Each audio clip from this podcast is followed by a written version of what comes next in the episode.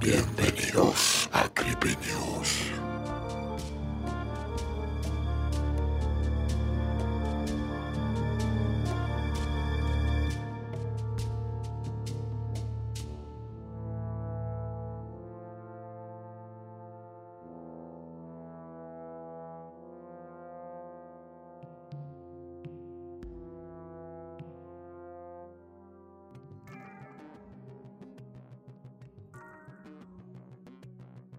Bienvenidos nuevamente, queridos atormentados. Acá de nuevo en una nueva edición del Creepy News Creepy News. del Bazar de los Tormentos. Buenas infernales, mañanas, tardes o noches, tengan ustedes atormentados. Que el infierno les sea de provecho. Acá Van Helsing, el susodicho. Y mi fiel compañero. Dave Dagon, ¿cómo estás, Van? ¿Cómo estás, David? Bien. ¿Cómo te trató el mes de agosto? Se está haciendo un poco largo. Demasiado. Un poco Demasiado, que ya me está hinchando un poco los huevos, digamos. Sí, sí, es demasiado largo agosto. Sí, Venimos ya de un mes largo, como julio, exacto. y pegamos otro mes largo, es como que... ah, Sí, como que cinco semanas duelen. sí. Sobre todo el bolsillo. Monetariamente duele. Por eso mismo. Así que nada, si se quiere ir, mejor. Pero fue un mes bastante interesante para las noticias creepy, ¿no? Eh, sí, qué sé yo. Se podría decir. Se puede decir. Depende, depende de cómo lo quieras ver. Yo me voy a pasar la temática un medio por él. Pero valen la pena. Pero van a valer la pena, sí. valen sí, la sí. pena. Confío en tu criterio, confío. Gracias, gracias. Pero bueno, vos, ¿qué, qué tal? Tu cosecha, digo. Ah, mi cosecha, bien, bien. Bastante atada al tema de la vida fuera de, de- de nuestro planeta, pero Ok, bien, el Igual- espacio profundo. claro, son dos noticias nada más. El resto son bastante terrenales. Bueno, bueno, está bien, perfecto. Perfecto. Pero bueno, espero sea interesante y, le, y les cope. Tenemos para debatir. Dale, perfecto. Yo voy a cerrar con una noticia que sucedió en 1986. Está bien, está bien. Yo también hablo de una noticia que tiene algo que ver con agosto de 2023, pero que sus inicios fueron hace 40 años también. Ok, ok, perfecto. Así Bueno, que vamos emparejados. Todo tuyo. Arrancamos. Bueno, como saben, tratamos de traer noticias frescas, Frescas, bizarras. esas ro- otras tenebrosas, o simplemente es noticias que no encajan y seguro que todavía no te enteraste. Con el mundo diario, con el mundo normal. En la vida diaria, mejor dicho. Vamos a eso, ahí, ahí está. Exacto, bien define Dave. Arranco entonces. Arranca, dale. Todo tuyo. Total, Jack no va a hacer nada. El viejo lo tiene ahí maniatado. ¿Todavía está bajo tratamiento? Sí. Mm, Es, du- es Igual, largo. medio que apesta un poquito ya. Y bueno, Medio que apesta y las, las moscas están medias hinchapelotas también. y bueno. Ya, ya verá el viejo. Ya verá el viejo. Sí, esperemos que para octubre lo saque. Esperemos, sí, sería, es una linda época para alargarlo. Bien, primera noticia de este Creepy News. Dale. Afirman la existencia de material biológico extraterrestre. Bien, esa noticia, el que ya la conoce va a decir, no me caguen porque eso no pasó en agosto. Tiene razón. Tiene razón, pero en defensa nuestra, Salió justo después de que hiciéramos el Crepiños de julio. el mismo día, porque salió el 26 y el 26 ocurrió todo el tole tole. Así que básicamente es agosto. Pero hay un seguimiento que sí ocurrió en agosto. Ok. Así que vamos Bueno. a hacer un breve resumen de lo que pasó a fines de julio, para el que todavía no se haya enterado. Y si ya estás enterado, quédate igualmente porque mm, venimos con actualizaciones. Dale, Bien. a ver. En una entrevista con News Nation, el Sí. pasado mes de junio, en Sí. realidad, o sea, fue en junio esto, el ex piloto de la Marina estadounidense y ex oficial de inteligencia de 36 años llamado David Grush sorprendió al mundo con afirmaciones en las que asegura que, entre otras cosas, Estados Unidos tenía una nave extraterrestre muy grande del tamaño de una cancha de fútbol A la verga. que el gobierno federal de Estados Unidos mantiene en un programa altamente secreto de recuperación de fenómenos aéreos no identificados o WAPs, como se le dice en inglés, ¿no? Perfecto, pero para, para, para, para. Ahora, ¿dónde carajo metes una nave con esas dimensiones? Porque ya no es una nave, es una. A ver, no, no es una nave chiquita que vos decís, bueno, Y Sí. no, la, la puedo esconder eh, en un... un estadio no es poca cosa. Pero por eso, la puedo esconder dentro de un, un hangar. Y que no la detecte Google Maps. Pero por sea, eso te digo, la- la- meterla dentro de un hangar es una cosa. Ahora, eso casi que es una nave nodriza, ponele. Y un tamaño, sí, Po- considerable, sí. Sí, sí. No, no, sí, boludo, es como en la guerra de la, de la independencia. Sí, te estaba por decir eso, sí. Es Independence Day, sí, tal cual. Pero bueno, él afirma esto, ¿no? En la Mm. tele, eso fue en la tele. En, el- en este programa de News Nation. Ok. Que más allá de todo es el programa, digamos, más alejado de tendencias políticas que tiene Estados Unidos, entre comillas. Mm, No es ni muy republicano ni muy demócrata, digamos. está es, bien. Es lo más neutro que tienen allá, en- entre muchas comillas, ¿no? Algo, un detalle para tener en cuenta, nada más. Ok. Bien. O como le decíamos, eh, o como le solemos decir, ovnis también. Ahora le dicen WAPs. Sí, sí, porque ya cambió la. ¿Cómo se llama? La descripción. No, la descripción no. La- eh, Sí, la definición o la, la, definición, ahí está. O, la, o las abreviaciones, ¿no? No, no, sí, ahora es directamente esa definición. Y también afirmó que en 1933 el gobierno italiano de Benito Mussolini recuperó un ovni que luego escondió en una base aérea en Italia. Y afirma que no estamos solos. Eso es lo que dijo en la tele. Mm, ¿Qué pasó? Un mes después, el 26 de julio justamente, que fue el día que estrenamos nuestro Creepy News número 2, fue el día que David testificó bajo juramento ante la Subcomisión de Supervisión de la Cámara de Representantes de Estados Unidos que había rescatado restos biológicos no humanos Ok. y que los mantiene ocultos en lugares estratégicos. Ok. Eso es lo que él afirmó en estas declaraciones, ¿no? Bajo juramento. De, con- o sea, un juicio. Juró la Biblia y dijo, afirmó estas cosas. En esta ocasión hizo declaraciones más cautelosas, que en la tele mm, no fue tan, tan espectaculares sus declaraciones. Estaba ahí en el Capitolio que ante la cámara de la televisión, por ejemplo, afirmó que había información que solo podía dar en privado. Y que toda la información que brindaba la conocía a través de testigos y no de primera mano. O sea, como que cambió un poquito el enfoque que tenía en la tele a las declaraciones que dio en esta interpelación, si le queremos decir, no es un juicio en sí. ¿Qué sé yo? A ver, es- si vos escuchás al Bob Lazar, que es el, uno de los, de los que trabajó dentro del Área 51, supuestamente, y prestás atención a todas las cosas que narra el tipo, algo hay ahí. Y sí, O sea, eh, el chabón fue, después de trabajar en ese lugar, salió y los denunció básicamente públicamente. Y empezó a, a contar todas las cosas que él vio dentro del Área 51. claro. Y al parecer la única razón por la que no lo matan es porque el chabón se, había se robó una parte del elemento 115 que encontraron.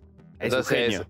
sí, si ustedes me hacen algo, El elemento 115 el no lo van a encontrar más. no solamente eso, sino que se va a hacer público. Claro.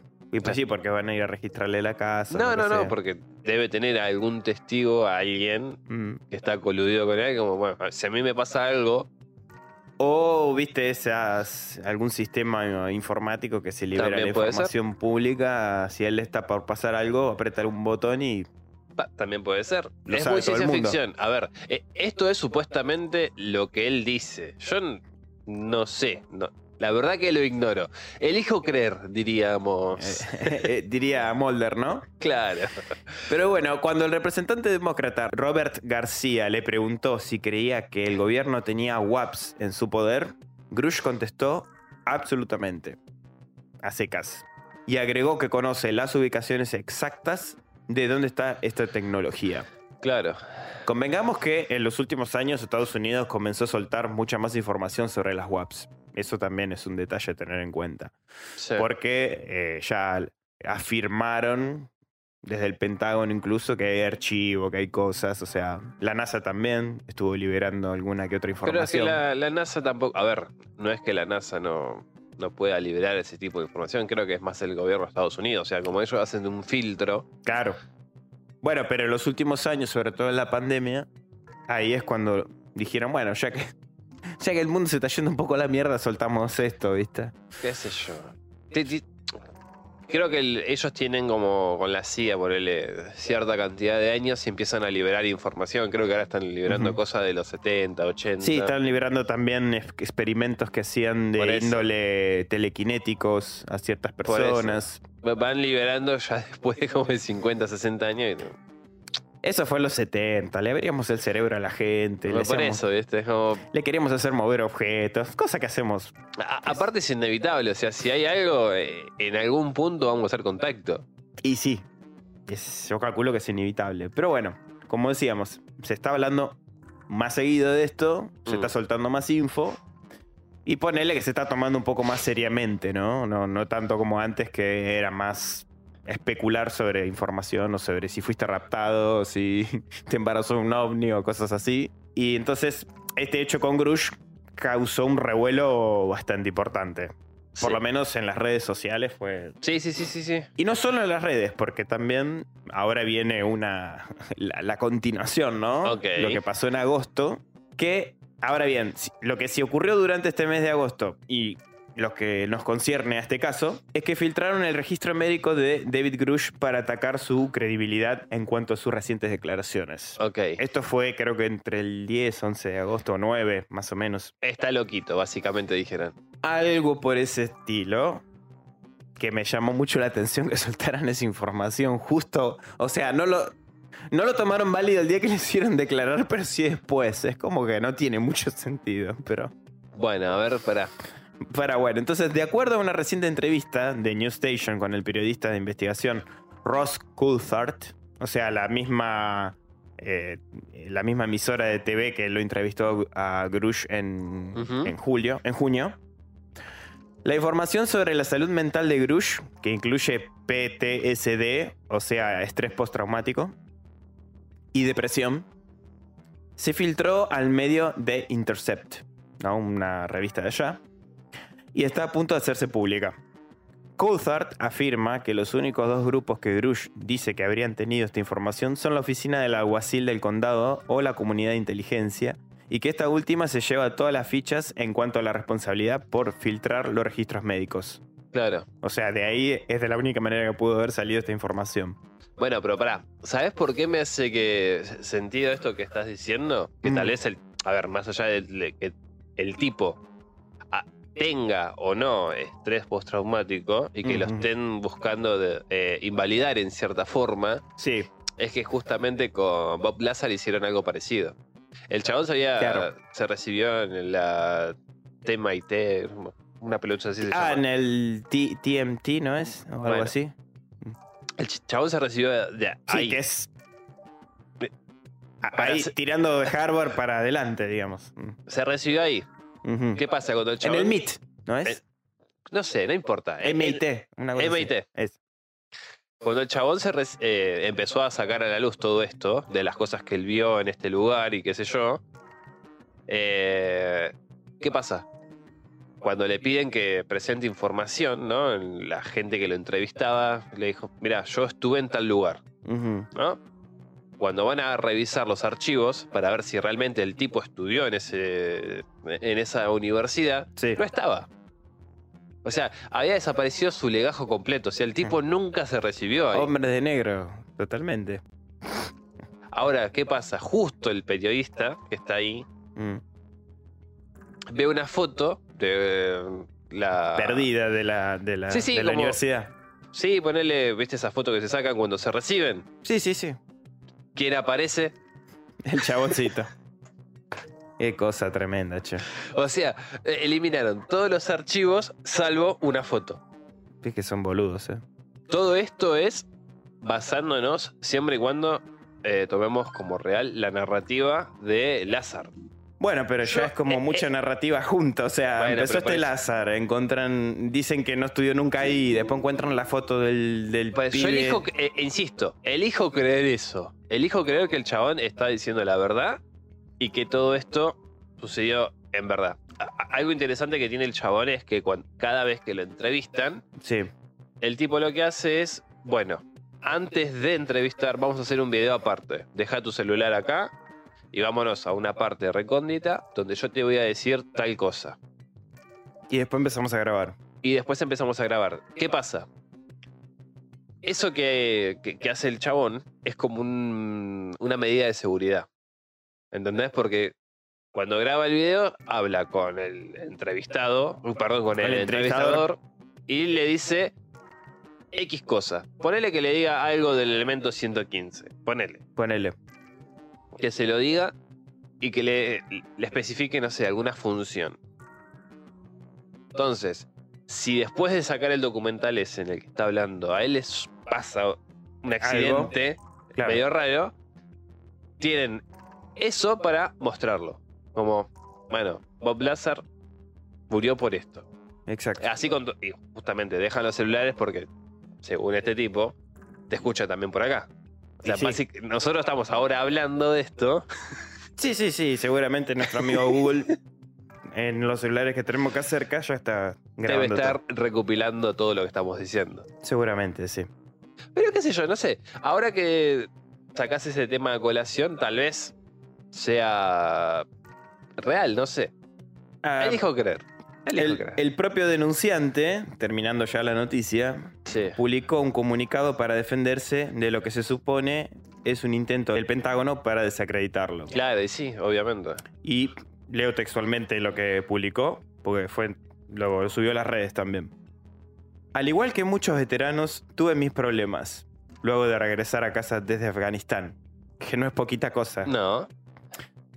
Me afectó también años después, cuando un amigo cercano que estaba sirviendo en el Comando de Operaciones Especiales de la Fuerza Aérea AFSOC o AFSOC se quitó la vida poco después de que hablara con él.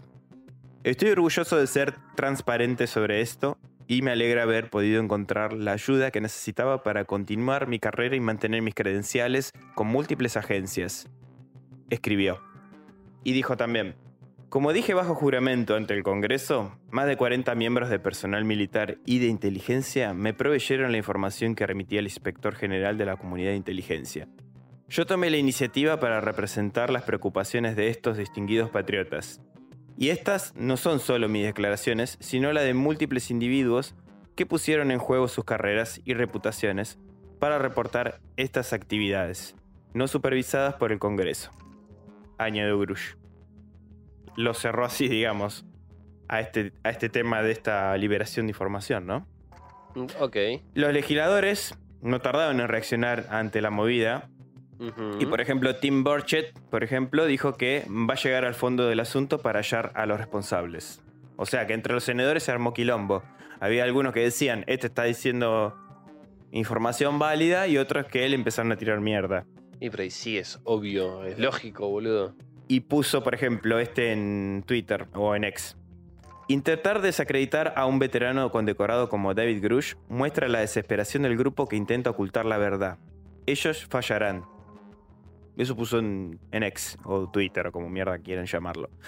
Asimismo agregó que planea contar con la ayuda del presidente del Comité de Supervisión de la Cámara de Representantes, James Comer, y el presidente de la Cámara de Representantes, Kevin McCarthy, para ayudar a proteger a Grush y a otros denunciantes.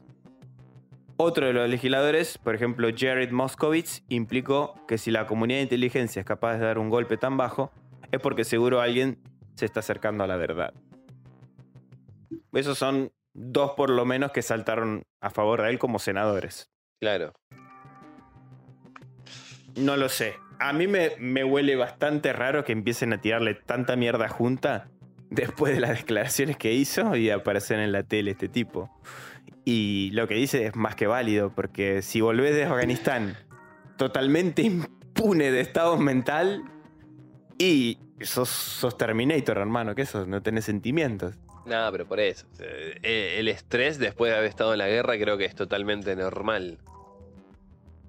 Te diré que sí. Le salió pésima la jugada, qué sé yo. La, no de- sé. la depresión, disculpame, o sea, te puede agarrar hasta sin ir a la guerra. Sí, Perdí sí, un amigo sí. cercano, o sea, es todo válido. No sé. Eh, eh, se nota más un manotazo de abogado de. Bueno, antes no funcionaba. Claro, tal cual. Así que bueno, no sabemos, o sea, es, es- es difícil creer lo que declara este hombre, si es cierto, si no es cierto, si sí y si no, eso queda a criterio de cada uno. Yo creo que es imposible que seamos solos en todo el universo, en todas las galaxias, que estemos solos. Creo que es bastante complejo que eso sea así. Algún organismo por ahí tiene que haber, no solo nosotros. Pero bueno, de ahí a que sea cierto. Es como la paradoja de Fermi. ¿Y eso? La creencia común de que el universo posee numerosas civilizaciones avanzadas tecnológicamente, combinada con nuestras observaciones que sugieren todo lo contrario, es paradójica, sugiriendo así que nuestro conocimiento o nuestras observaciones son defectuosas o incompletas. Básicamente lo que proponía Fermi es, sí es posible, creo que nadie que esté en su sano juicio va a decir que no es posible, que existan otras formas de vida. Ahora, Sí, hasta Stephen Hawking.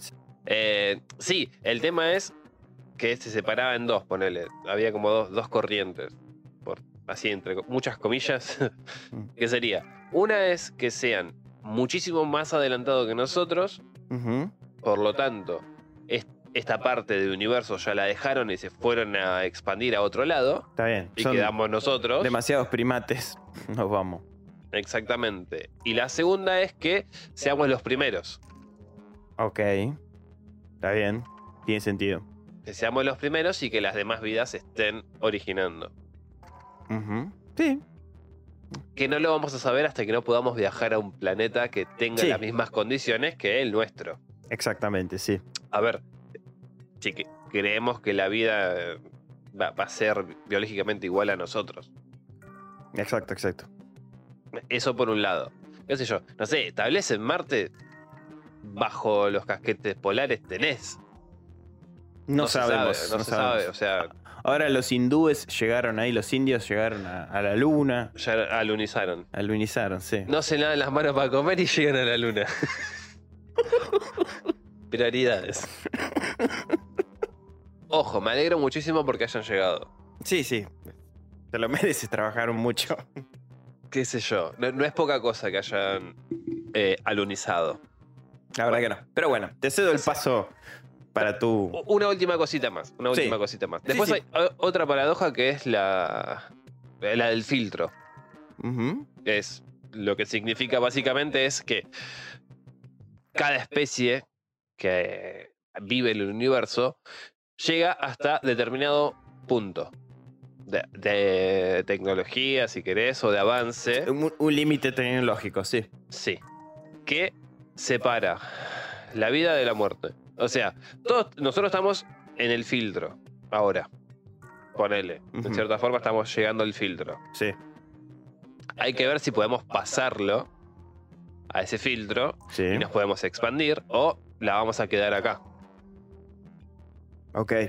O sea, la humanidad en sí. O sea, digo, estamos llegando al filtro, todavía nos falta un montón porque no, ni siquiera podemos imaginar colonizar Sí, sí, otro planeta o. un planeta. O sea, es impensable. Todavía no, no podemos ni siquiera vencer las distancias. La única forma sería con una nave. Sí, lo suficientemente equipada tecnológicamente con un, un combustible que No, se la uno. banque. Tiene que ser una nave de proporciones, ponerle de un, una cancha de fútbol si querés, Claro. con una gran cantidad de personas Ujú. Para que se vayan reproduciendo. Un tremendo combustible para que se mueva. Ponele que pueden hacerlo por reacciones nucleares. Mm. O solar. O solar también. Vas tomando energía de todos lados. O sea. Pero eh, yo creo que sería la única forma en que vos llegues, no sé, a un lugar que esté años luz. A, a- a 10 años luz, ni siquiera te digo 100 porque no llegás. Una barbaridad. Y además de eso tenés que tener en cuenta meteoritos mi- o micrometeoritos y todas esas cosas que te pueden hacer concha. Y sí. Por eso, eh, por más chiquito que sea, te perfora hasta el. Estamos en el filtro. Veremos qué es lo que pasa. Veremos qué nos depara. ¿Qué Bien. nos depara? Bueno, mi noticia, al contrario de la tuya, es, pero te diría que recién cocinada. Ah, qué ale- ¿cómo me alegra eso? 26 de agosto a las 5 y media. Uh, ahora.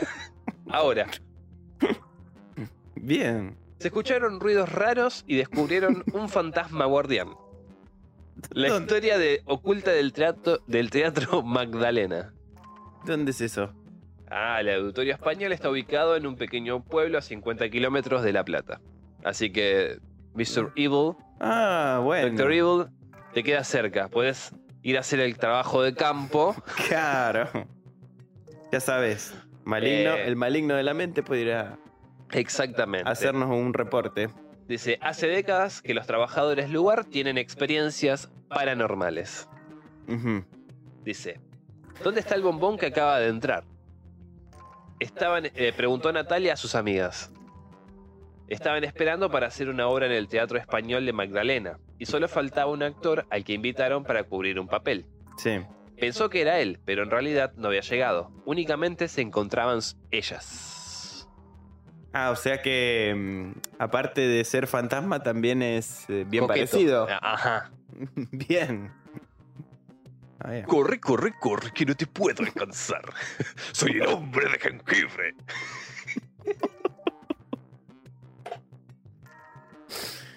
Bien. Era, eh, eh, era bien parecido Lord Eh, Farquaad. sí, sí, tal Era cual. enano. Claro, pero bien parecido. Bueno, dice, lo describió como un hombre de unos 30 años, vestido con un traje negro y zapatos de charol. Tenía una capa del estilo Sherlock Holmes. No me jodan, yo lo vi, decía.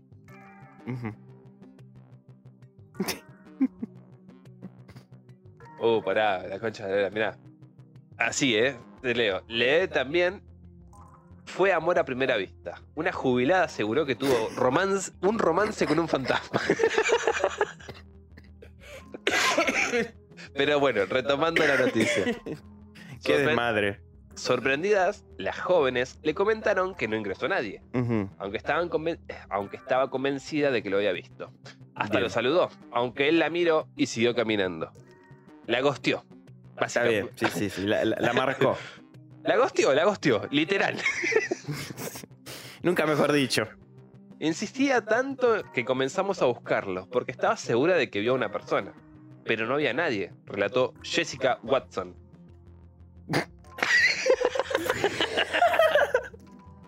una profesora del lugar en diálogo con TN.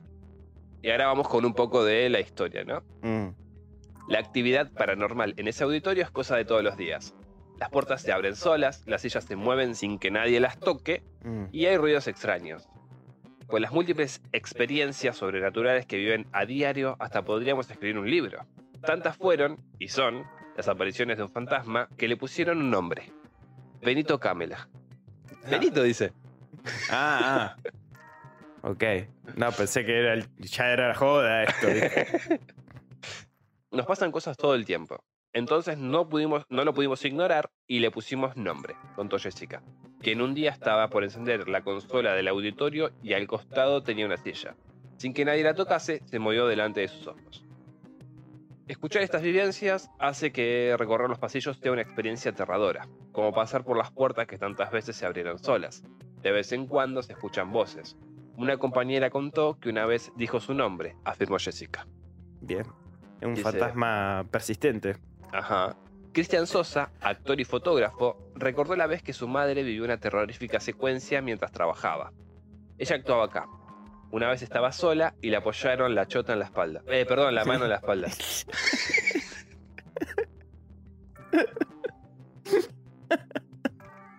Es que era parecido. Sí. Se parece un montón la palabra. Uno puede confundirse. Totalmente. Bueno, pará. Dice, siempre sacó fotos y me pasó mucho de ver esferas que no sabíamos de qué eran. Aparecen prendidas, o sea, como que las tienen encima, ¿no? Los que están actuando. Ok.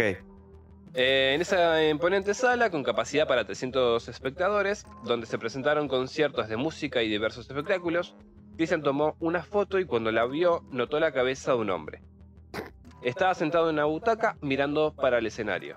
Alguien me chitaba con cada pisada. Así lo recordó Eugenia Piñeiro, antigua empleada, uno de los días que llegó a trabajar cerca de las 6 y se cruzó con el fantasma. No había luz y para poder ver hacia dónde caminaba fue alumbrando con su celular. Era la única persona que estaba en el teatro, o eso creía. En un momento escuché que alguien me chitaba. Con cada pisada que daba, dijo sorprendida, hasta que cayó en la cuenta de que ese era Benito. En soledad, como tantas veces, una vez mientras limpiaba el escenario, comenzó a escuchar pasos. Pensó que había entrado alguien e incluso fue hasta la terraza para sacarse la duda, pero no encontró nada. Bueno, básicamente un fantasma inquieto. Sí, sí, que habita en esta, este teatro En este teatro Magdalena, de La Plata, Argentina. Bien. Tendremos que después mandar al maligno a que revise el. te- tenemos que hacer el estudio de campo. Claro. Mandarlo ahí tipo de. ¿Que haga exploración urbana? de exploración urbana. Bien. Me- menos mal que hablaste de fantasmas porque me das pie a hablar a mí también de otro fantasma, de otro hecho paranormal, Ok. acá en la Argentina también. ¿Cuántos fenómenos paranormales están ocurriendo últimamente? y justamente este lo titulé El misterio de la votante fantasma. Oh, Fantasma. A bueno, ver. para los que no son de Argentina, eh, recientemente se votó las pasos, que sería como una como un filtro de lo que vamos a votar en octubre claro, para presidente. O de los candidatos a presidente. sí. Exactamente. Exacto. ¿No? Esto fue ahora, en, en los primeros, la primera semana, segunda Hace- semana de agosto. fue. Hace dos semanas, sí. Sí. La escuela primaria, 14 de febrero, de la ciudad de Villa Krause, en el departamento de Rawson, provincia de San Juan, fue escenario de un episodio tan atípico como insólito el pasado domingo, mientras se desarrollaba la jornada de votación por las PASO 2023. Lo que, lo que ocurrió acá fue un misterio que involucra a un votante fantasma, ¿no? Porque ¿quién una, una Claro. mujer que ingresó al cuarto oscuro para emitir el voto nunca salió del mismo. Eso fue lo que declararon acá en, Mira, en esta escuela, ¿no? Lo- Los, que está- los presidentes de mesa que estaban ahí. El hecho se registró en la mesa número 968. pero pa- pa- para, para, para, para, para. Porque para entrar al cuarto oscuro, vos tenés que entregar el DNI. Muy bien. Ah, Desapareció el DNI también. Ahora, ah, ahora llegamos al key. de- Ah, Ok, perdón. No, perdón. no, no, es un detalle que Pasa también... que leí leer, eh, Sherlock Holmes y me quedó. eh, Te quedó la, la intuición activa. El hecho se registró en la mesa 968 del mencionado establecimiento educativo. Poco después de que se confirmara la desaparición de la votante, un periodista del medio Telesol, que cubría los comicios en ese mismo colegio, obtuvo el testimonio de la presidente de mesa, que aún no salía de su asombro por lo ocurrido. Están Claro. los videos si alguien quiere chusmearlo. Y la señora declara, estábamos todos acá, había una cola, y le dimos el sobre a la señora para que votara. Ah, era una señora mayor. Mm, Una señora, aparentemente. Ahora vamos a ver el más o menos qué edad. Nos quedamos esperando, pero no salía. Empezó el relato de la principal autoridad de la mesa 968. A medida que pasaban los minutos, la señora no salía del aula. Los otros votantes que esperaban para sufragar comenzaron a inquietarse y le pidieron a los fiscales que abrieran la puerta porque quizás se había descompuesto o desmayado. Ah, pero eh, para colmo hay un grupo grande de personas que la vio. Claro, tenía cola atrás. Que la vio. Incluso ellos mismos empezaron a llamarla, pero del otro lado no respondía nadie. Llamamos a los soldados del ejército vinieron y abrieron y no había nadie, aseguró la señora este. La sorpresa fue aún mayor cuando los fiscales notaron que también había desaparecido el documento de la votante. ¿Qué pasó? ¿Cómo fue? Magia, brujería, piensen lo que quieran pensar. Acá lo vieron todos. La mujer desapareció y también su documento. Pero la mujer de él desde el interior del cuarto oscuro. Pará, pará, pará, pará, pará, pará, Vamos a explicar un poquito. No sé si, si en todos lados funcionará igual, pero acá cuando nosotros vamos a votar, entregamos lo que sería nuestro documento, nuestro DNI. nuestro- en México creo que le dicen INE. No importa, Sí, sí, o entregamos- o cédula de documentos. Sí, eh, no importa. Entregamos la- identificación. Exactamente. Ahora, a vos te buscan en. Sí, sí, en el padrón te buscan, tenés un número de mesa, Exactamente. Bueno. pero- número de orden. Exactamente. Quiero entender que la encontraron. Y sí, evidentemente sí. Bueno, y- pero no dicen quién es el. No sé por qué motivo no lo quieren decir, pero sí, eh, ahora le- les termino de contar, pero parece que por lo menos la multa se la van a mandar. Pero si no estaba. No sé. Porque no, tomó, no se tomó su voto. A- aparte, discúlpame, yo, si soy eh, fiscal de mesa, ponele, ¿no? Viene una persona, me da el DNI, se mete a votar, no sale, abre la Desaparece el puerta, no hay nadie. Yo creo que ni siquiera pensaría mandarle una multa. Sí, yo lo dejaría ahí. Digo, si una persona que se metió ahí y desapareció, Mm. imagínate lo que te puede hacer con vos si le manda una multa. La maldición, ¿viste? Yo no Pero me- bueno. pero bueno, no sé. Dada la rareza de la situación, hubo muchos usuarios de redes sociales que pensaron que se trataba de una broma para hacer más llevadera la jornada de las elecciones primarias. También puede ser. Sin embargo, algunos testigos ratificaron la historia y brindaron más detalles sobre lo sucedido. Sí, es verdad, era una mujer muy viejita, hizo la fila, entró y estaban esperando que saliera. La gente de la fila decía, entren, a lo mejor se descompensó, aseguró una mujer que se encontraba en la misma fila que la señora, cuyo paradero, al día de hoy todavía es incierto. Insisto, para mí no vale ni siquiera la pena en mandarle la multa. La presidenta de la mesa golpeaba pero no salía. Llamaron a los gendarmes, entraron y no estaba. Y después apareció el documento, agregó la testigo desde el patio de la escuela. No sé, yo no me arriesgaría, muchachos. Como consecuencia de este increíble hecho, la mujer desaparecida finalmente no emitió su voto y podría recibir la multa económica por no haber cumplido con su deber cívico. Según consta el artículo de, nuestra, de la Constitución Argentina, se impondrá una multa de 50 a 500 pesos al elector que sea mayor de 18 o menor de 70 años. Así que evidentemente era menor de 70 si le van a mandar la multa. Claro. Bueno, voy a ir otra vez con fantasmas. Traje tres historias de fantasmas. Bueno, está Claro. bien. La otra vez eran puertas del- al infierno, ahora son los fantasmas. Ahora son fantasmas. Está bien, está bien. Me Dice- parece bárbaro. Fantasmas en los pasillos y una estatua maldita. Los misterios del hospital más antiguo de Buenos Aires. Mierda. ¿Te gustó? Me gustó, me gustó, me gustó. Los hospitales me gustan. Listo, dice. La Llorona y el Ángel de la Muerte son algunos de los secretos que oculta el Hospital Rivadavia. ¿La llorona también? Eh, Ah, un que- crossover tremendo, boludo. No, y si hace un tour La Llorona. Empieza por Guanajuato, baja todo por Centroamérica Y llega hasta acá. y baja a Sudamérica, exactamente. Está bien. Dice que tiene hasta una sala velatoria dentro. Está ubicada en el pleno corazón del barrio de la Recoleta. Creo, igualmente, si no me equivoco, que es el mismo hospital donde tendría que estar encerrado el golem. Te estaba por decir De eso. ¿Por ahí no tiene la, la baticueva el golem? Creo que ¿La sí. golem creo cueva? Que sí. Creo, que sí. La golem cueva. Desde afuera es imponente, pero las leyendas que oculta adentro son realmente aterradoras. Si su historia fuera un libro, un capítulo o más, se lo llevarían los misterios que recorren los pasillos del Hospital Rivadavia, el más antiguo de la ciudad de Buenos Aires, ubicado en el corazón del barrio porteño de Recoleta. Casi que es Recoleta, pero yo voy a decir Recoleta. Me chupa un huevo. Recoleta. Para todos los que nos escuchan en, Buen- en Buenos Aires, no. En Buenos Aires hablamos así. Las provincias. No, no, e- exactamente. Exactamente. Se realizó un recorrido por el lugar que tenía 14 pabellones distribuidos en diferentes áreas de, la imponen- de las eh, imponentes cuatro manzanas. Por, eh, por todo el predio, que tiene su entrada en la avenida General Las Heras, se pueden encontrar diferentes esculturas, pero hay una que sobresale entre las demás. Se trata de la estatua del Ángel de la Muerte. El origen de este nombre se debe a que por el gesto con uno de sus brazos parece tirar rosas a un sepulcro. En el comienzo está ubicada frente a la sala de cirugías, pero aterroriza a los pacientes si no quieren eh, verla allí. ¿Por qué? Porque varios de ellos tienen un buen diagnóstico, murieron sin razón alguna. Ok. Por ese motivo, digamos. Claro, es como que el, el ángel los miró y espicharon. Chau.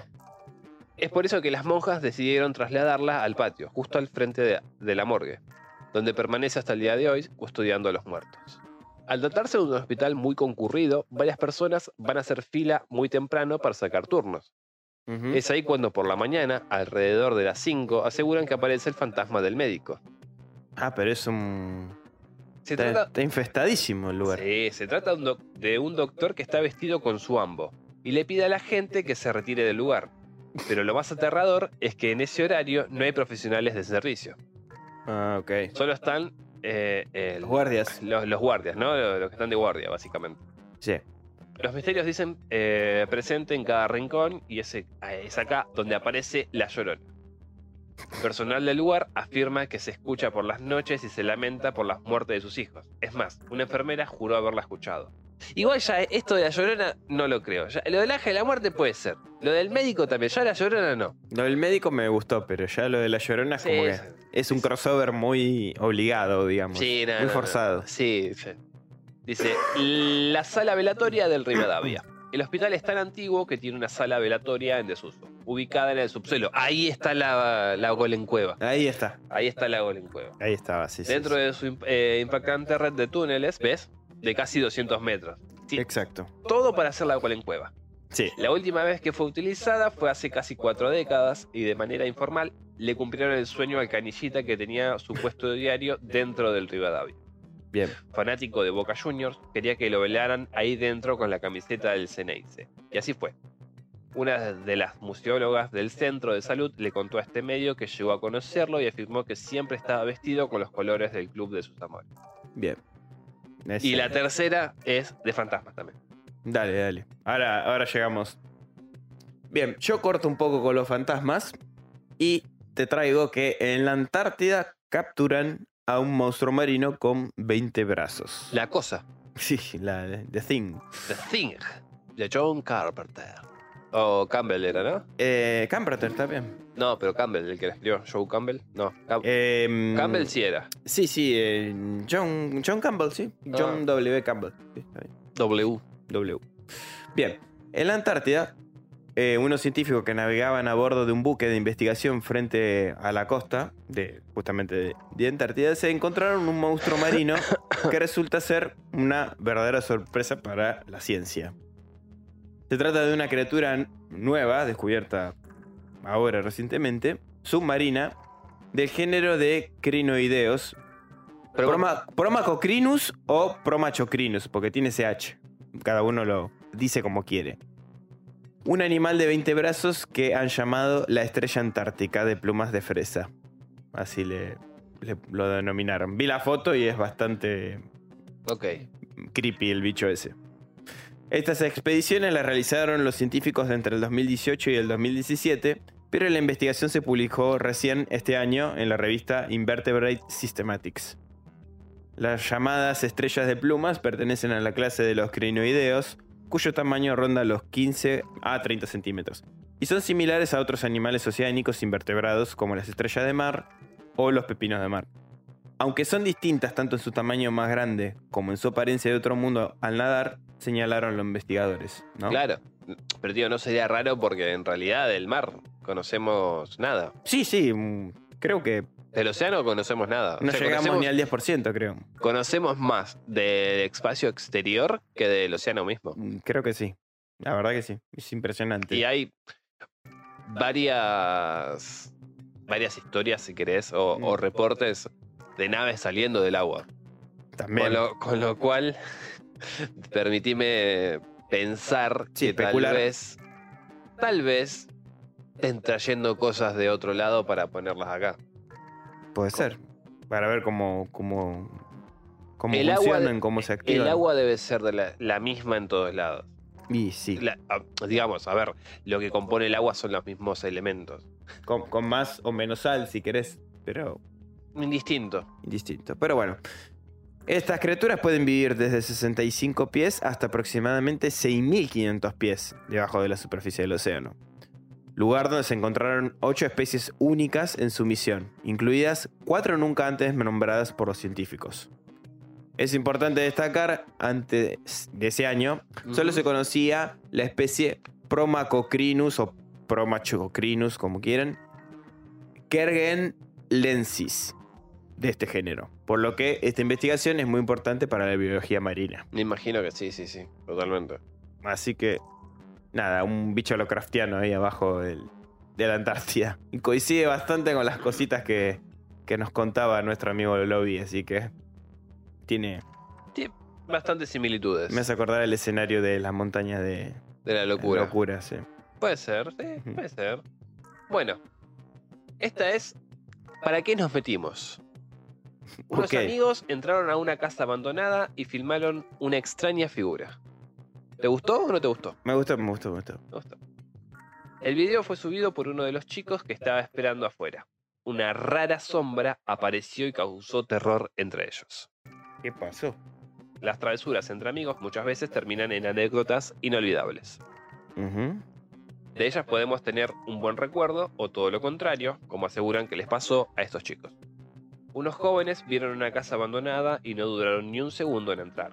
Sin embargo, al hacerlo se llevaron una sorpresa cuando vieron algo moverse entre las sombras, mientras iluminaban uno de los cuartos. El video fue subido a TikTok por Valen Monroe, o Monroe, que fue quien grabó toda la secuencia. Dos de sus amigos estaban viendo las otras habitaciones de la casa hasta que fueron con él. Bien. Con la linterna celular alumbraron una habitación que se llevaron y se llevaron el susto de su vida. Una sombra pasó caminando y todo quedó captado por la cámara del celular. Bien. La cara de pánico que pusieron causó la risa de Valen. Sin embargo, siguieron recorriendo la casa.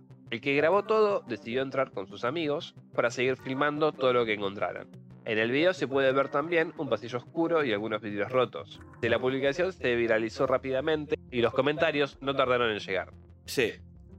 Por otro lado, un chico contó una espeluznante experiencia que tuvo en una escuela abandonada.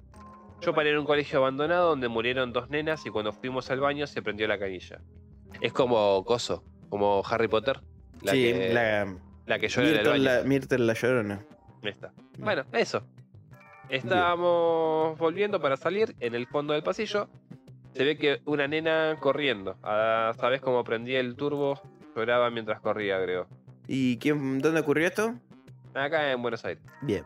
No da el sitio geográfico, así que vamos. Buenos Está Aires. bien, pero sabemos que es acá en, en Argentina, Buenos Aires. Bien, pasamos a mi cuarta noticia. Un descubrimiento afirmaría que Vlad el Impalador pudo haber llorado sangre. Esto también fue durante este mes de agosto. El 15 de agosto, la American, American Chemical Society, o Chemical Society, publicó una asombrosa noticia con respecto al famoso príncipe que inspiró la leyenda de Drácula. Un equipo internacional de científicos eh, químicos ha encontrado evidencia de que el príncipe del siglo XV, Vlad Tepes, pudo haber sufrido una variedad de dolencias, con, incluida una que lo hacía llorar lágrimas mezcladas con sangre. Conocido como Vlad Draculea o Vlad el Empalador por la macabra afición de empalar a sus enemigos, en especial a los otomanos, el príncipe de Valaquia, eh, bueno, que vivió, que cumplió su cargo durante el siglo XV, ¿no? Su fama como férreo defensor de su tierra por los medios más sanguinarios posibles llevó a que Bram Stoker mezclara su nombre con el folclore rumano sobre vampirismo para crear el personaje bebedor de sangre de Drácula en 1897. Sin embargo, la sangre que manchó su historia no parece provenir solo de sus rivales. En el nuevo estudio, los investigadores se preguntaron qué tipo de dolencias, si las hubo, podría haber afectado al despiadado líder. Para averiguarlo, obtuvieron y analizaron tres documentos escritos por él. Al escribir a mano, es común que la persona toque el papel. Sí. Con una la sostiene y, y va escribiendo, ¿no? Sobre todo teniendo en cuenta los papeles de antes que eran más estilo pergamino, de tamaño más, más grande, ¿no? Mm. No era una hoja 4 como la de ahora. Inicialmente tal contacto implicaría el uso de los dedos para colocar papel en una superficie como en un escritorio, ¿no? Sí. A partir de entonces las partes inferiores de la palma descansarían contra el papel, mientras se realizaba la escritura. Bien, ambas actividades dan como resultado la transferencia de varias sustancias químicas y moléculas de la piel al papel. En su trabajo, el equipo de investigación los buscó en los papeles y una vez encontrados, rastreó sus orígenes típicos. Para capturar material de papel sin causar daños, el equipo utilizó una técnica que consiste en aplicar y eliminar etilvinilacetato, un polímero termoplástico conformado por unidades repetitivas de etileno y acetato de vinilo, o EB corta A, en su abreviación. Luego de una vez retirado el material, se analizó mediante una espectrometría de masas y el equipo encontró residuos que contenían más de 500 péptidos que redujeron a 100 de origen humano. De eso se encontraron evidencia de ciliopatía, que es un trastorno genético que compromete la función celular y los órganos. O sea, sufría un mal. También encontraron Y sí. evidencias de enfermedades eh, inflamatorias, lo que probablemente resulte en problemas con el tracto respiratorio y la piel. Y encontraron compuestos que sugerían que el príncipe Balaco sufría de hemolacria, una condición que hace que la sangre se mezcle con el líquido de los conductos lacrimales, lo que resulta en lágrimas teñidas de sangre. Algún tipo de problema tenía porque disfrutar de empalar a la gente no creo que sea muy normal. Claro, mental seguro, pero bueno, evidentemente de salud también con estas Claro, condiciones que sufría. claro, y sí, me imagino, pobre. Bien, un dato más de lo desconocido de este mundo, ¿no? Te cedo el paso, Dave, a tu cuarta noticia. Cuarta noticia. Aseguran que vieron a la nena fantasma de ojos negros y expertos afirman que es real. Ok, esto fue en eh, Gran Bretaña, Ah, mm. United Kingdom. United Kingdom, sí. Dice, un dron logró captar la imagen del famoso supuesto espíritu de una niña y surgieron varias teorías al respecto. Que, perdón, me voy a salir un poquito de la tangente. Sí, me voy a salir un poquito de esto de la tangente. Pero hay una, no me acuerdo si era en... Sí, es en Gran Bretaña. Perdón, o en el Reino Unido, como le quieran decir. Pero hay una historia de... mm, De un puente que se tiran los perros. no, no, no, esa no. E- Esa la conozco, pero no, no es esa. De mm, La de un castillo que se asoma siempre un- una No. persona. No. un chaboncito. Era un profesor de. Creo que de literatura. Profesor de artes oscuras. Harry Potter. En cierto momento, cuando recién salían las primeras computadoras, el chabón se llevó una del colegio a la casa. Tenía una ahí en la casa, ¿viste? Sí. Y eran esas Commodores viejas.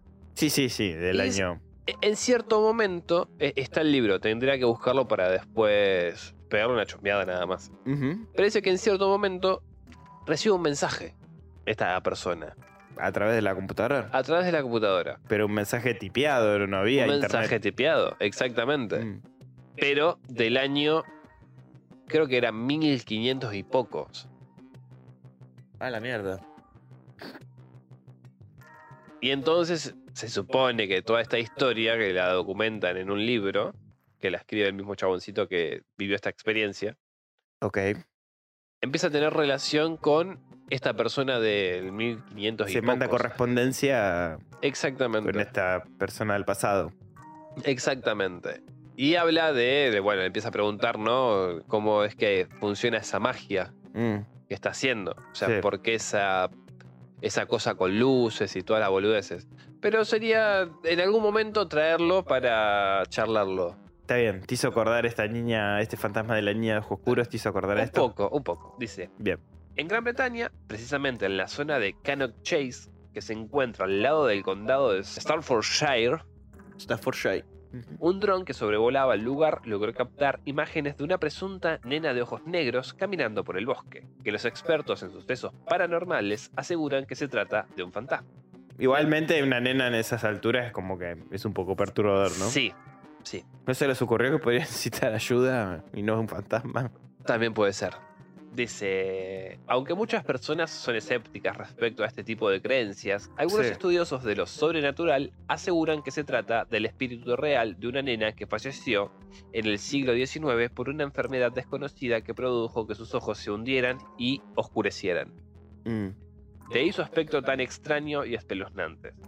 Según informó The Sun, Robert Palm, a quien se lo conoce como un cazador de fantasmas, explicó: Cannock Chase es considerado uno de los lugares más embrujados de Gran Bretaña, Mm. por lo que no sorprende que el área genere muchos rumores sobre bestias y demonios. A su vez, agregó que la aparición de esa nena es real. Bien. También aseveró que hace varios años se están llevando a cabo investigaciones sobre ese caso en específico y explicó.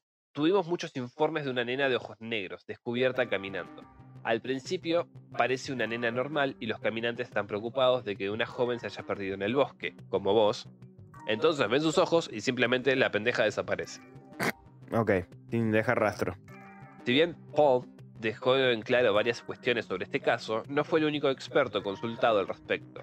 sino que Lee Bradle, también un gran conocedor de hechos paranormales, anunció que también hubo un incidente en octubre de 2019 cuando una nena persiguió a este fantasma de ojos negros cerca de Castle Rain y nuevamente no pudo alcanzarla. Se cree que el fantasma trata de llamar la atención de los jóvenes que pasan por la zona para llevarlos a una muerte segura.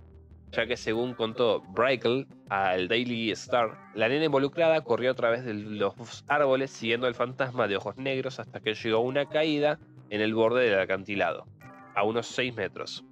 Ah, O sea que se iba a ir a la concha. sí. Si no hubiera lo- eh, logrado reducir la velocidad y evitarla, habría sufrido daños graves. Para los más dudosos, este caso no termina con estos dos encuentros, sino que unos jóvenes que caminaban por el lugar en el 2021 aseguraron que se toparon con la nena de ojos negros. Uno de los protagonistas habló con el Birmingham Live y según el medio inglés contó que conocía la historia sobre la nena, pero no creía en ella hasta que la vio delante de él y aseguró que fue una experiencia aterrorizante. Supe al instante que estábamos lidiando con algo real porque se movía de una manera que los humanos simplemente no pueden moverse. Es como si hubiera ah, era como si pudiera teletransportarse de un lugar a otro cuando se movía y se escondía detrás de los árboles. Agregó el joven que no quiso revelar su identidad, pudiendo así sumar el relato a los argumentos de los expertos. Bien. ¿Qué sé yo? Estás en el medio de un bosque. Ves a una nena sola. Y Y que cuando te ve a vos empieza a correr por el medio. Y yo no la sigo. ¿Qué querés que te diga? Llámame cagón, ¿eh? Y Yo no la sigo. Y encima la seguís y te lleva hasta un barranco, o sea. Yo no la sigo. Llámame cagón. No la sigo. Y no me invita a hacerlo, la verdad, a mí tampoco. Y más en un bosque. Por Pero- eso. eh, nada. Pero Gracias. Bueno. Tu quinta noticia. Bien, sí. Quinta y última noticia de parte mía. Científicos japoneses esperan respuesta extraterrestre. Bien. Esto, Visto. esta, esta historia nos lleva ahora al- a lo que es agosto 2023, pero empezó hace muchos años atrás. 40 años. Hace 40 años, exacto. 73. No, 83. Ah, mira, sí es verdad. Ujú, Ah. 83. ¿Cómo 83. pasa el tiempo? Mal. Como decíamos, hace 40 años enviaron un mensaje a una estrella que podría albergar planetas a su alrededor y, ahora- y hoy esperan, o sea, este mes, recibir una respuesta. Más exactamente lo esperaban para el 22 de agosto. Yo estuve viendo y parece que todavía nada. Pero bueno, Pero ¿por qué estás tan seguro que van a recibir respuestas? ahora, ahora les cuento bien qué Ah, pasó. Ok, ok, ok. En Perdona. caso de que el mensaje haya sido recibido por alguna civilización extraterrestre, Sí. los astrónomos japoneses Masaki Morimoto y E. Akira Toriyama. e Isashi Hirabayashi redactaron Nobunaga Oda.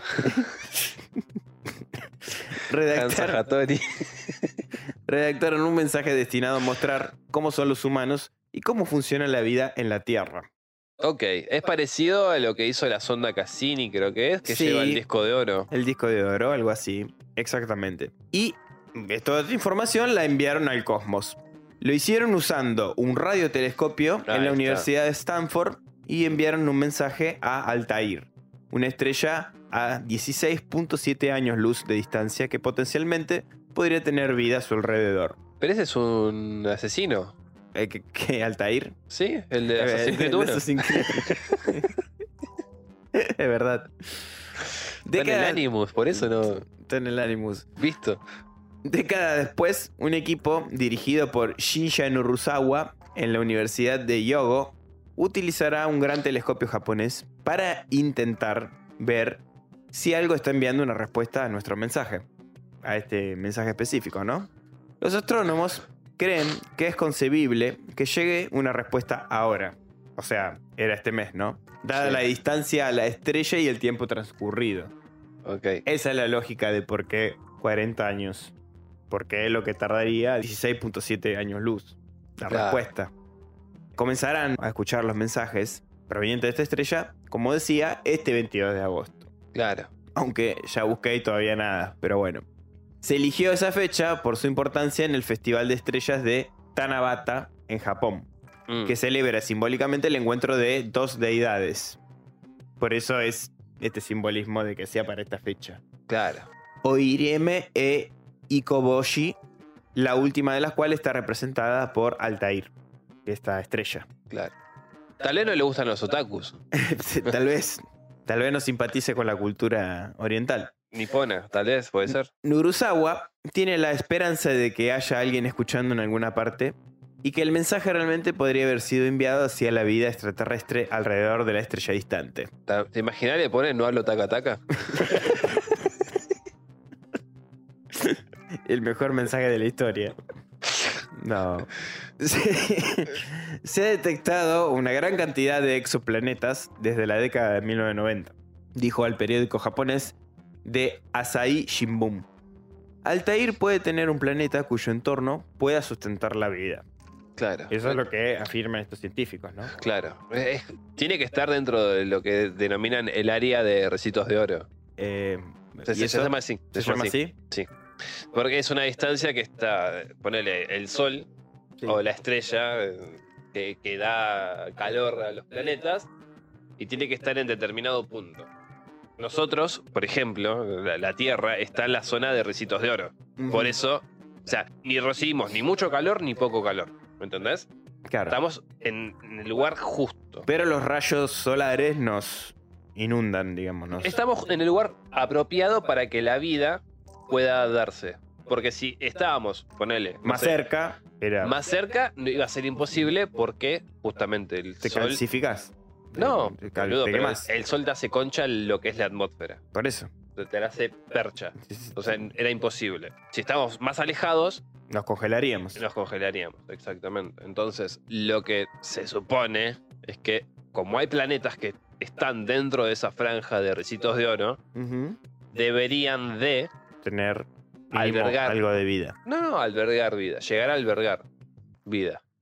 Perfecto. Ojo, que pueden ser planetas tipo que estén inhabitados también. Sí, sí, sí. Pero que puedan sustentar vida o que se asemejen Pero- a la composición de nuestro planeta. Claro, pero ¿a qué llamaríamos vida, por ejemplo? Y a cualquier forma orgánica que, Sí, sí, pero, pero por eso. O sea, que, que exista en ese planeta. Ya sea una planta, ya sea un insecto o lo que fuese. sí. Sí. Yo creo que la gente confunde también vida con justamente seres igual a nosotros. No, es que por eso mismo. No tiene que tener eso. nuestra idéntica biología. no- no. No, pero pueden ser simplemente, qué sé yo, ponerle un planeta simplemente vegetal, si querés. Sí. O solo con agua. Aunque sea un planeta solo con agua, puede tener vida. No, eso es muy interestelar. interestelar. Bueno, pero puede ser.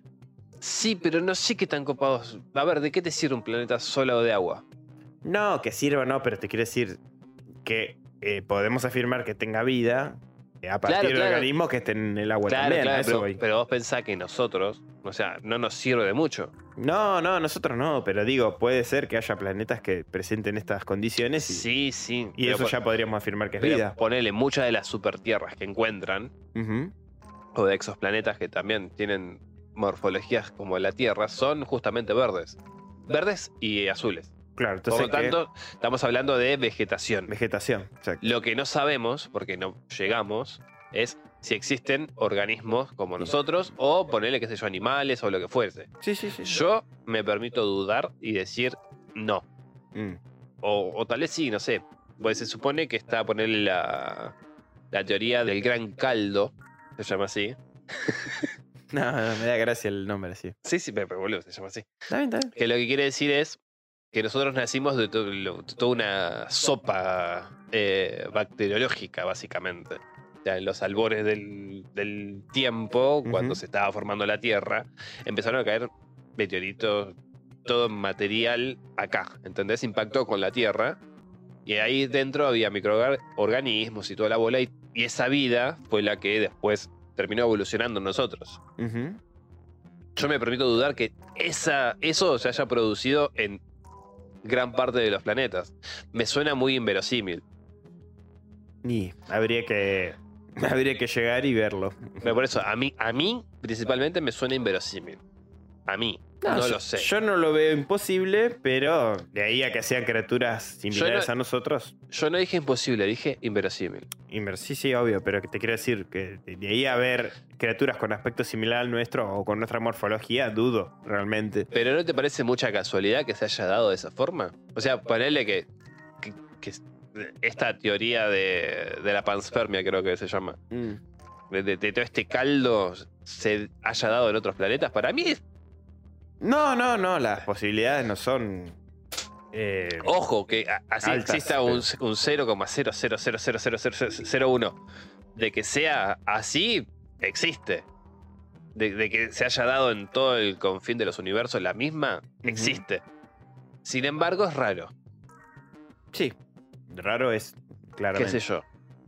Y algo interesante es que, el- que no lo traje porque es una noticia así X, pero es el James Webb Que sacó una foto de lo que, de- de todavía cómo se expande el universo. el, el satélite. Sí, es, es un sa- satélite barra... Sonda. No, no, no, boludo, es un telescopio. Mm, Pero está en el espacio. está en el espacio, sí, sí. Y cuando saca las fotos parece tipo un signo de pregunta. Sí, vi varias, varias fotos que sacó, sí, sí. Es como... Es impresionante, todavía se sigue expandiendo. Y hay que ver si se produce algún tipo de efecto rebote. Sí, algo tipo espejo, ¿no? Claro. Tremendo. Y si se produce estamos condenados. Igualmente no nosotros, porque ya vamos a estar remuertos, pero el universo en sí puede volver a, A su reiniciarse. Exactamente. Y si se reinicia y, vol- y se vuelve a dar el Big Bang, ¿será todo igual? Preguntas, cositas. Ya veremos. Pero bueno, después del interesante aporte de.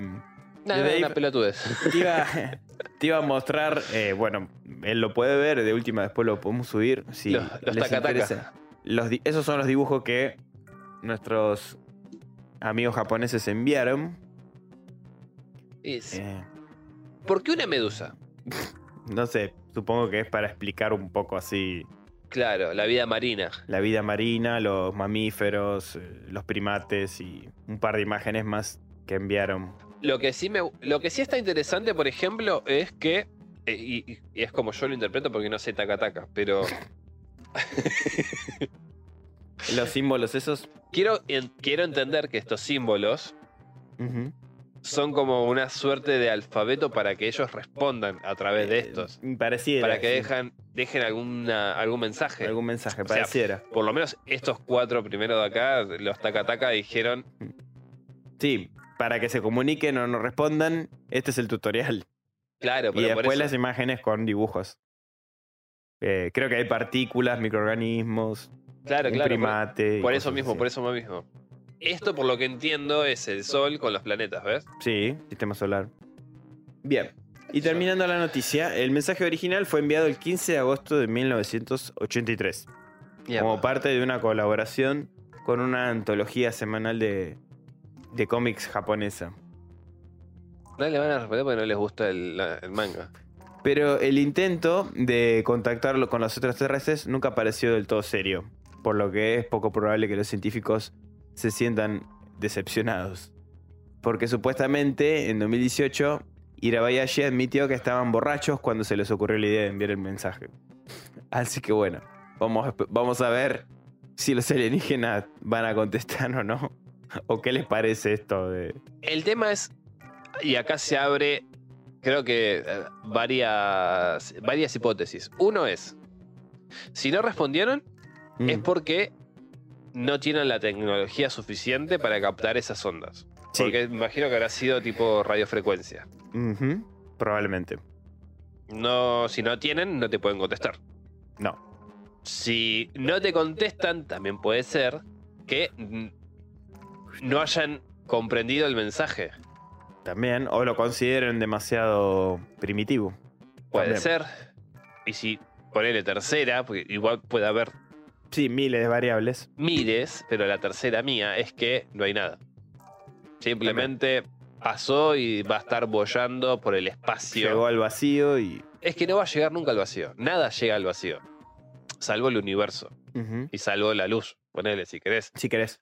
Pero nunca va a llegar. O sea, e- el mensaje este, igual que todas estas transmisiones que hacemos y, y radio también, terminan bollando por el universo.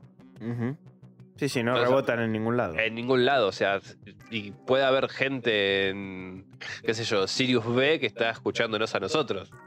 No a nosotros, Propiamente Band, dicho. Band y Dave, sino algún programa de los 40, de los 50. O alguna canción, viste que También han puede mandado ser. canciones. No, no, no, ni siquiera canciones.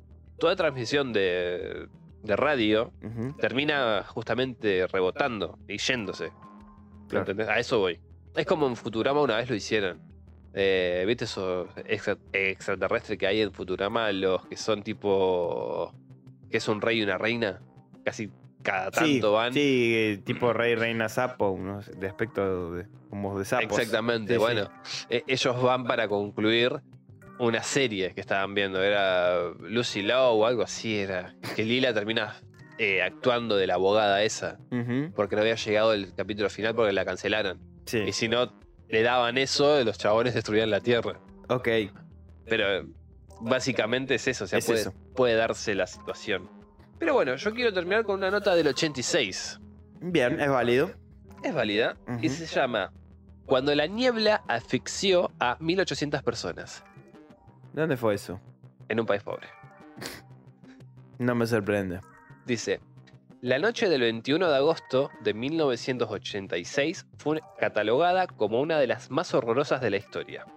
Alrededor de las 9 de la noche de un caluroso 21 de agosto en el noroeste de Camerún, cerca de la frontera con Nigeria, algo monstruoso surgió de las profundidades del Nayos, que hasta el momento muchos no han podido explicar.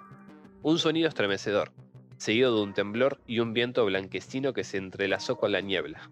Se apoderaron de los pueblos cercanos de Cha, Nayos y su- sus pobladores solo escucharon gritos de terror y se encontraron en un panorama desalentador.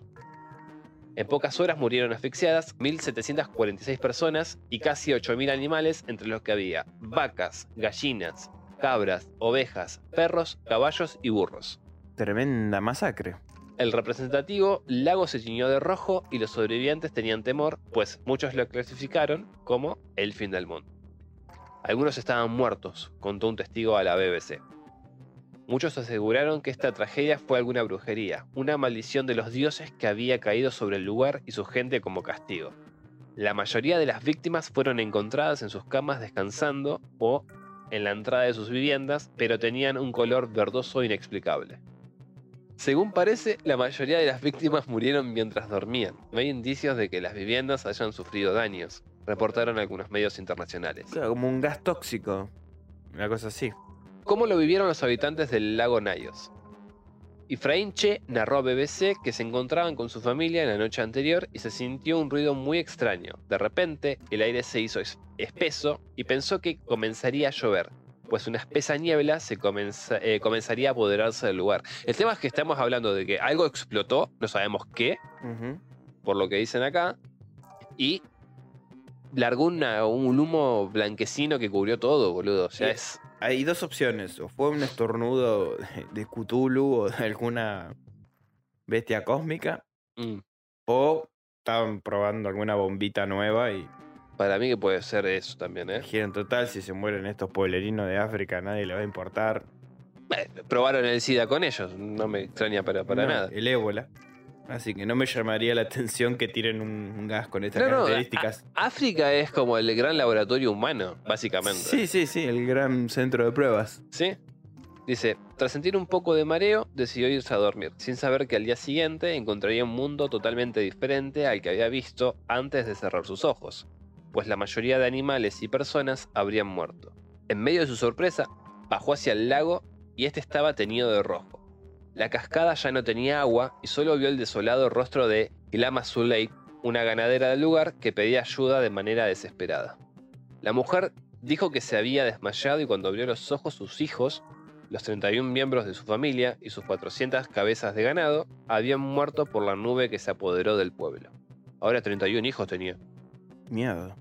El desastre era tan enorme que Paul Villa, el presidente de camerunés, le pidió ayuda al mundo. A los pocos días, equipos de científicos comenzaron a arribar. Uno de los primeros investigadores estadounidenses en llegar al lugar le dijo a la revista Time que ese era el desastre más extraño del siglo XX. ¿Qué explicación se, se le dio al fenómeno este? Sí. Dice, el lago Nayos ocupa la totalidad del cráter de un volcán situado cerca del monte Oku. Este forma parte de los 29 mares que forman el campo volcánico. Estos mares son cráteres volcánicos y tienen constantes interacciones entre agua subterránea y lava ardiente, por lo que estos cráteres tienden a llenarse de agua con el tiempo. Inicialmente, los científicos supusieron que el volcán había entrado en erupción, liberando algún tipo de gas mortal. No obstante, tras extensos meses de investigación, llegaron a la conclusión que puso de manifiesto un desastre aún más mortífero. Un evento que hasta entonces se había considerado como un mito, una explosión límnica. Este tipo de evento sucede cuando el dióxido de carbono erupciona en las profundidades de un lago asfixiando a los seres vivos. Erupción límnica Sí, es un extraño desastre natural en el cual el dióxido de carbono erupciona súbitamente de las profundidades de un lago, asfixiando a la fauna, al ganado y a los seres humanos. Tal erupción también puede originar tsunamis en la medida que el CO2 asciende a la superficie desplazando agua. Eso Uh. es una erupción límnica. es muy raro. Sí, eh, raro es y aparte no entiendo si... Bueno, sí, aparentemente porque podía haber estas, estos movimientos volcánicos debajo del lago, pero qué sé yo. Extraña, ¿no? Eh. es un extraño caso. Ocurrido una- Extraño, pero porque por el hecho de que agosto. eh, escucharon una explosión y de repente todo se cubrió con una niebla espesa. Por eso sí. A ver, tiene sentido que pudo haber sido desde el centro de la Tierra, pero... No, No, sé. sé. pe- pero a Raro. ver, discúlpame. ¿Cuántas veces escuchaste una noticia parecida? Yo No. es la primera vez. Yo la primera vez. Realmente, que de un lago haga, haga mi- este tipo de explosión Y mirá que a mí me gustan las cosas extrañas y raras, ¿eh? De, Sí, de sí, sí. leerlas. No, no, es la primera vez que me topo con esta noticia, ¿no? Y que escucho el término erupción límnica y esta reacción química Justamente por eso mismo. No sé, tal vez alguno de los que nos escucha es geólogo o está estudiando y entiende más. Ojalá, si nos puede mandar una explicación para ahí más sencilla cristiana. o más claro, para que nos enteremos acá qué realmente ocurrió, mejor. Por favor. Bueno, creo que con esto podemos despedirnos. Sí, sí, sí, ya lo que es noticia ya está. No sé si Dave nos trajo Ah, lo que siempre esperamos todos los, los programas o nos engañó. Yo ya me estaba yendo. No sé, yo, yo, yo espero acá el críptido. Bueno, eh, te- tenemos como, dos. como solemos hacer, por si es la primera vez que escuchas un Creepy News de Lo Hacer de los Tormentos. Nuestro compañero acá, Dave, nos trae siempre un críptido de Argentina. Tenemos dos. Y pero uno guardalo para el próximo. Pero ¿no? por eso. Ah, Hay un montón. Pero vos decime. Bueno, a ver, lo decidimos sacar el momento. El mito sobre el Yastai o, o Yastai, que mira lo que es esto. Hermoso fauno, sí. Es como un, Un fauno. Fauno mezcla con. eh, ¿Cómo se llama? Krampus. Mm, O, o, o, el mito del Ukumar. Ucumar. El Ukumar sería nuestro pie grande, Bigfoot, Yeti, argentino. ¿Cuál te gusta más? Y yo me, me, me vuelco más para el Yastai, creo. ¿Vos el Yastai? ¿Vos decís? Sí, Vamos con el Yastai entonces. vamos al Yastai. Es como un espíritu de la naturaleza. Bien. Dice, los cazadores del norte de Argentina temen encontrarse con el Yastai. Según el pueblo de los Yaguitas, este es un espíritu que toma la forma de un guanaco y protege a la fauna. Bien. Debe escupir entonces. es muy probable. Entre los pueblos autóctonos del norte de Argentina es común preocuparse por el Yastai, un espíritu hijo de la Pachamama. Según cuentan los cazadores de guanacos, animal parecido a las llamas, hay que estar alertas.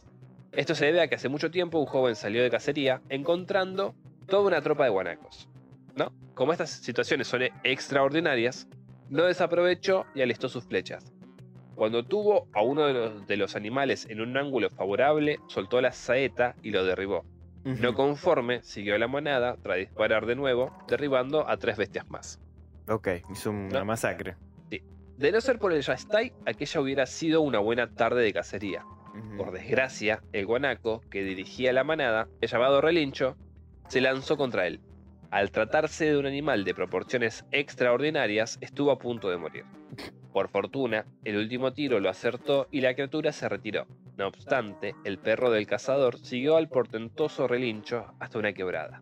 Al internarse en la maleza, el canino descubrió una casa y entró en ella. Debido a que la mascota no regresaba, el joven tuvo que ir a por él. Al entrar en la casa, el cazador encontró a su perro atado a una columna, al igual que muchos canes más.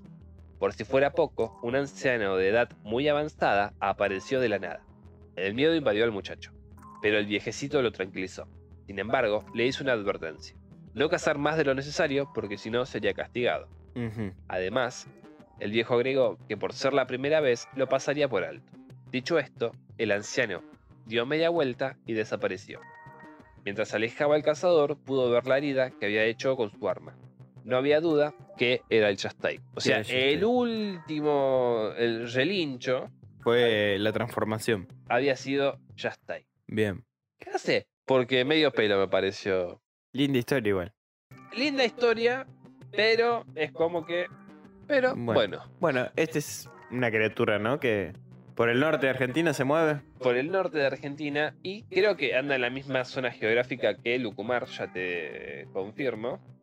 Sí, el Ucumar, que sería este tipo, el Bigfoot, me dijiste. Sí, más o menos. Pasa que a mí el Bigfoot de todos los misterios fue siempre una criatura que me hinchó un poco las pelotas, ¿no? Como que te lo pintaban como uno de los grandes misterios. O sea, miraba programas de, de- de cosas paranormales o misterios y me aparecían ovnis, no sé, criaturas licántropas, fantasmas Mm. y el Bigfoot. El Bigfoot es... mm, no, da- no sé, no da miedo, no, da- no me parece algo temeroso. Como que... Depende. no Siempre sé. me hinchó las pelotas las historias sobre el Bigfoot porque o salvaban a uno, o sea, no es un- una criatura sanguinaria que despedaza, que te...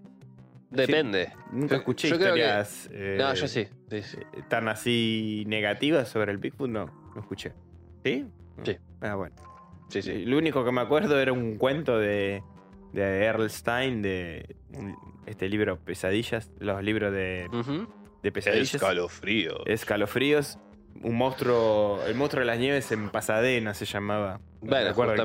cuento. Es el, el Yeti eh, es, el- es un Bigfoot, pero de nieve. Exacto. Ya que estamos, lo leemos, total, tenemos tiempo. Dale. ¿Quieres meter dos? Metemos Me- dos. metemos dos, dice. Este es un mito argentino que cuenta la leyenda de Lucumar, una terrible Lucumar. y temible bestia que raptaba a las mujeres bellas de las aldeas para saciar sus apetitos. Elegí mal, ¿ves? ¿Ves que sos un pelotudo? Soy un pelotudo. Tenía que haber elegido el Lucumar. Dice, en la región noroeste de Argentina, o sea, estamos en la misma zona geográfica, Sí, sí, sí. Se codea ahí con el Yastai. sí, se habla de la presencia de Lucumar, una bestia mitad hombre y mitad oso. Este monstruo posee una fuerza sobrehumana y una agilidad insuperable, Mm, las cuales usa para aterrorizar a la gente de los pueblos. Bien. Se cree que Lucumar rapta jóvenes mujeres para saciar sus apetitos sexuales y luego devorarlas. Dice, el mito del Uruguay es muy popular en las regiones de Salta, Jujuy, Catamarca y Tucumán, Mm, todas al noroeste del país. Aunque el mito tiene muchas versiones, todos los relatos coinciden en la descripción. Sí. El Lucumar es una bestia de forma humana, pero con el pelaje largo y garras afiladas. Una cruza entre hombre y oso. El temor que inspira en la gente se debe a sus conductas sexuales, pues rapta y viola jovencitas. Es un degenerado el bicho. este. El Ucumar nació de una mujer y un hombre ordinarios, en un tiempo remoto. Hay una versión del mito procedente de Jujuy que asegura que la bestia nació de una mujer bondadosa y originalmente fue hembra. Así pues, en una aldea perdida entre las serranías nació una criatura abominable. Tenía largos y duros cabellos que la cubrían toda. Poseía afilados dientes que salían de su boca y ojos pequeños y hundidos. Al momento de su nacimiento, su padre trató de ahogarla, pero la progenitora, o sea, la madre, lo impidió. Lo defendió. Exactamente. La madre de la Ucumara cayó en grave enfermedad y murió dejando desamparada a la criatura. Como consecuencia de su pena, la mujer que dio a luz al monstruo fue enfermando paulatinamente. Llegó el día en que no pudo resistir más y falleció. Se dice que de ese día arrancaron del regazo a la criatura que aullaba terroríficamente. Durante los días del funeral, la criatura fue abandonada en la chosta, lugar donde se crió. La Ucumara se volvió muy agresiva y descubrió el gusto por la carne humana. Los aldeanos decidieron dejar a la criatura en su choza, la cual estaba alejada del resto. Para alimentarla, algunos hombres le arrojaron diversas clases de fruta. Sin embargo, alguien lanzó en cierta ocasión un trozo de carne humana. ¿Por qué? No sé, no lo especifica. A ver, pásame un brazo. Claro, la bestia prefirió el sabor de la sangre y Mm. se volvió más dócil, pues era alimentada con cuerpos de hombres caídos en combate. Ah, de ahí el origen de tanta violencia. Durante una ceremonia religiosa en la aldea, un hombre entró en la choza de la bestia y la violó. Cada año la comunidad se dirigía al río para ce- celebrar un ritual y atraer las buenas lluvias y cosechas. Mm. Cuando tenía lugar la fiesta, la aldea estaba sola. Esta ausencia fue aprovechada por un hombre que invadió la choza de la Ucumar. Tras una brutal lucha, la bestia fue violada por el intruso. De este modo, la criatura desató su odio total hacia las personas, causó graves destrozos y huyó. Tiempo después, la bestia regresó por su agresor, ¿no? O sea, La, la Ukumara. la Ucumara volvió al pueblo Sí, y lo llevó a su cueva para devorarlo. está bien. Te, te cuentan la historia, ¿entendés? Ah, ok. Hubo como un periodo de paz y después bajó, lo buscó, se lo garchó y cuando se quiso ir, Se lo comió. se lo comió. Ahí Bien. Pero se embarazó, evidentemente. Claro, y parece. Esta criatura terrible dio a luz al Ucumar macho, el hombre oso que tanto temor inspira en la región. Como es natural, la bestia dio a luz el producto de aquella violación. El producto fue un engendro igual a ella, pero con genitales masculinos. Al poco tiempo murió la progenitora y el pequeño animal creció a su suerte.